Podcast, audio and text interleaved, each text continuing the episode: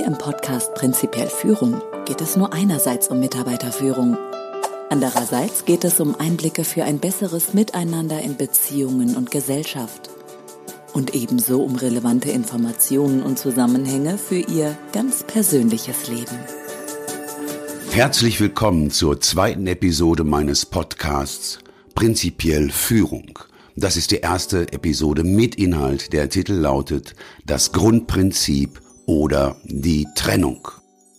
Wussten Sie schon, dass es in dieser Welt, in Ihrer, in meiner und in der der anderen eine grundlegende Gesetzmäßigkeit gibt, die immer und überall wirkt?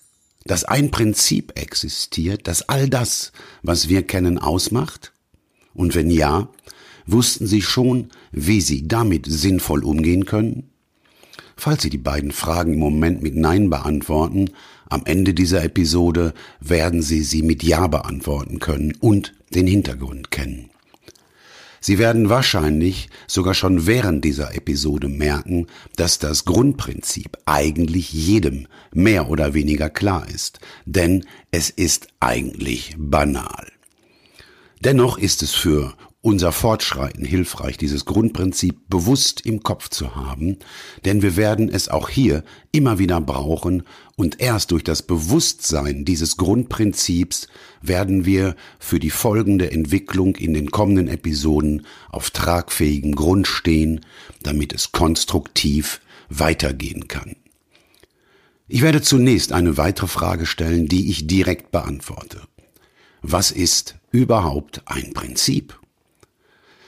Der Duden schreibt dazu erstens Regel, Richtschnur, zweitens Grundlage, Grundsatz, drittens Gesetzmäßigkeit, Idee, die einer Sache zugrunde liegt, nach der etwas wirkt, Schema, nach dem etwas aufgebaut ist. Genau, hier geht es um das Schema, nach dem unsere Welt aufgebaut ist. Um wieder das Wort Prinzip zu nutzen. Für mich ist ein Prinzip eine grundlegende, ohne Ausnahme geltende Gesetzmäßigkeit.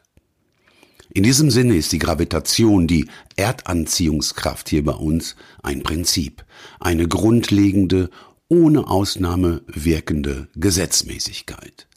Denn die Gravitation wirkt überall auf dieser Welt und soweit wir wissen, überall im Universum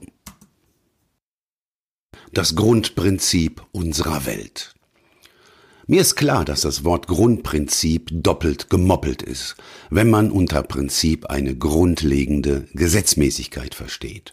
Dennoch nenne ich es Grundprinzip, da es auf alles in unserer Welt, in unserem gesamten Leben wirkt.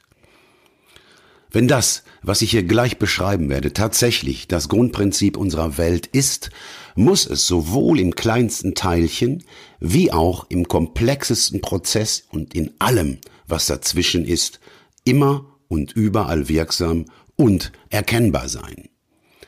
Definieren wir einfach mal als kleinstes Teilchen unserer Welt das Atom. Hierbei ist mir durchaus bewusst, dass es keinesfalls sicher ist, dass das Atom überhaupt ein Teilchen ist. Denn bei dem klassischen Doppelspaltexperiment, wenn Sie das Doppelspaltexperiment nicht kennen sollten, macht das übrigens überhaupt nichts, denn bei dem klassischen Doppelspaltexperiment verhält sich so ein Atom manchmal wie eine Welle, wie eine elektromagnetische Schwingung. Das ist übrigens sogar bei einigen Molekülen so. Ein Atom besteht aus einem elektrisch positiv geladenen Kern und einer, wie auch immer gearteten, negativen Hülle. Machen wir es uns einfach und sagen anstatt Hülle eines oder mehrere den Kern umkreisende Elektronen. Wir betrachten hier das einfachste Atom, das Wasserstoffatom. In seiner Umlaufbahn befindet sich nur ein Elektron. Was geschieht eigentlich, wenn wir dieses Elektron von seinem Kern entfernen? Das Elektron hat nichts anderes im Sinn, als wieder zurück zum Kern zu gelangen. Warum? Natürlich, Plus und Minus ziehen sich an, das kennen Sie. Aber was geschieht, wenn das Elektron wieder in der unmittelbaren Nähe seines Kerns angekommen ist? Verschmilzt es mit ihm? Nein. Es nähert sich ihm nur bis zu seiner, in Anführungsstrichen, Umlaufbahn. Es schafft es nie, bis zum Kern vorzudringen, denn im Atom wirkt eine Kraft, die das elektrisch negativ geladene Elektron und den positiv geladenen Kern auf Distanz halten. Plus und Minus bleiben somit in einem Atom getrennt. Uns muss klar sein, dass die gesamte uns bekannte Welt auf Atomen aufgebaut ist. Das ist der Grundbaustein. Denn in allem, was nach den Atomen entstanden ist, wie beispielsweise das biologische Leben und unsere Gedanken, wirkt dieses Prinzip aus dem Atom, dieses Prinzip der Trennung, immer noch. Für dieses Prinzip der Trennung gibt es viele verschiedene Begriffe in wohl allen Sprachen dieser Welt. Wir sagen beispielsweise dazu Polarität. Unsere Erde besitzt einen Nord- und einen Südpol. Die Elektrotechnik hat Plus und Minus. Die IT hat Null und Eins. Oder man sagt auch Dualität. Hier fällt mir die Welle-Teilchen-Dualität des Lichts oder des Atoms selbst ein. Oder wir sagen für dasselbe Phänomen auch, jedes Ding hat zwei Seiten. Und wir wissen, dass viele Dinge auch mehr als zwei Seiten haben. Oder alles ist relativ. Denn alles in dieser Welt bezieht sich auf irgendetwas, auf irgendetwas anderes. Unser gesamtes Denken und unsere gesamte Wahrnehmung basieren auf Relationen, auf Unterschieden. Ein weiterer Begriff dafür ist Yin und Yang und sicher gibt es noch ganz, ganz viele andere Begriffe, die ein und dasselbe Prinzip, nämlich das Grundprinzip unserer Welt, ebenfalls beschreiben. Denn hier gibt es immer mindestens zwei. Zwei Gegensätze, die sich anziehen, auch wenn sie nicht immer zusammenpassen. Zwei, die sich abstoßen, so wie der Nordpol und der Südpol eines Magneten. Oder zwei Aspekte, die einander ausschließen, so wie Licht und Dunkelheit. Es gibt immer mindestens zwei, so wie beispielsweise Mann und Frau Oben und unten, links und rechts, Nord- und Südpol, arm und reich, hell und dunkel, Freund und Feind, gesund und krank, konstruktiv und destruktiv, Geburt und Tod, einatmen und ausatmen. Diese Auflistung kann man unendlich lang fortsetzen. Von allem, was es auf dieser Welt gibt, gibt es mindestens zwei, mindestens ein Gegenteil, eins, was das andere ausschließt, eins, das das andere anzieht oder abstößt. Etwas, was nur ganz für sich alleine steht, etwas, was eins ist, etwas, was heilig ist, zu dem es kein Gegenteil gibt, keinen Gegenpol, keine Ausschließlichkeit, das gibt es nicht. Auch wenn wir uns es noch so inständig wünschen. Jedes Ding hat zwei Seiten. Mindestens. Wenn dieses Grundprinzip immer und überall gilt, dann muss es, wie bereits erwähnt, nicht nur im kleinsten Teilchen gelten, sondern auch im größten Prozess und in allem, was dazwischen existiert. Hierzu zwei Beispiele. Was glauben Sie, passiert, wenn Sie öffentlich eine Meinung äußern? Sie müssen gar nicht lange warten. Irgendjemand wird das Gegenteil behaupten. Oder vor 1989 gab es die NATO und den Ostblock. Beide standen sich polar gegenüber, feindlich. Stichwort Kalter Krieg. Dann löste sich der Ostblock auf. Damals hoffte ich noch, naiv wie ich war, dass wir zukünftig in einer konfliktfreien Welt leben können. Aber sofort, nachdem der eine Pol, der Ostblock, von der Bildfläche verschwand, entstand ein neuer Pol, der Terrorismus, der sich heute so gegen die westliche Welt richtet, wie es damals dem Ostblock zugeschrieben wurde. Dabei fällt auf, dass sich selbst diese beiden Pole in sich uneins sind. Sowohl die Terroristen bekämpfen sich gegenseitig, wie auch die in einem anderen Pol wie im Westen. Wir können also modellhaft davon ausgehen, dass unsere Welt aus vielen, sehr vielen Teilchen und Teilen besteht, die miteinander interagieren, sich gegenseitig beeinflussen, ausschließen, anziehen oder abstoßen. Etwas, was tatsächlich eins ist, was sich auf nichts bezieht, sich nicht aus Einzelteilen zusammensetzt und gleichzeitig Teil eines größeren Ganzen ist, gibt es auf unserer Welt überhaupt nicht. Alles, was wir kennen, basiert auf dem Grundprinzip. Und was nicht auf ihm basiert, das kennen wir nicht. Wir können uns nicht vorstellen, irgendetwas außerhalb des Grundprinzips. Wir können es nicht denken. Natürlich ergibt dieses auf den ersten Blick vielleicht einfach wirkende Grundprinzip eine hochkomplexe Gemengelage. Wir kennen das von Computern. Hier basiert alles auf Null und Eins. Aber was können wir mit Computern heute nicht alles tun?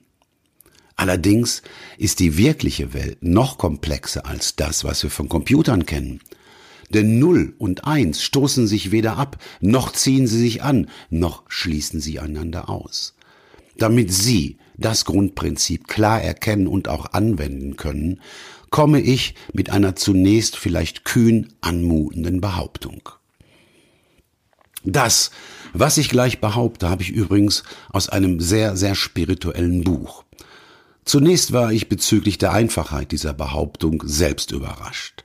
Aber ich hab's überprüft und kann sagen, in meiner Welt stimmt die Behauptung. Übrigens, bitte, glauben Sie mir nichts, bleiben Sie kritisch, überprüfen Sie alles, was ich hier sage und behauptet, ob es auch für Ihre Welt stimmt. Meine Behauptung lautet, man kann jedes bekannte Problem mit einem einzelnen Begriff vollständig beschreiben. Dieser Begriff heißt Trennung. Probieren wir das mal aus. Wer im Krieg lebt, hat ein Problem. Wovon ist er getrennt? Vom Frieden. Wovon ist der, der im Meer zu ertrinken droht, getrennt? Vom standfesten, trockenen Grund. Wovon ist der, der in der Wüste zu verdursten droht, getrennt? Vom Wasser. Und der mit dem gebrochenen Herzen? Von seinem Partner oder seiner Partnerin. Wovon ist der Erfolglose getrennt?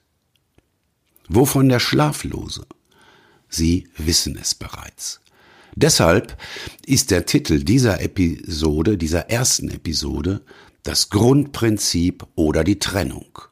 Wenn alles mindestens aus zwei Teilen, aus zwei Seiten, aus zwei Aspekten besteht, wenn diese Teile, Seiten, Aspekte sich anziehen können, abstoßen können, einander ausschließen und wie wir später sehen werden, es gibt da noch weitere Möglichkeiten, entsteht daraus eine sehr, sehr komplexe Welt, nämlich unsere Welt. Wenn wir uns in dieser Welt sinnvoll entwickeln, wenn wir Probleme tatsächlich lösen wollen, ist es hilfreich, einer der Ausgangslage angemessenen Strategie zu folgen, einer uralten, vorwiegend unbekannten Erfolgsstrategie für Entwicklung.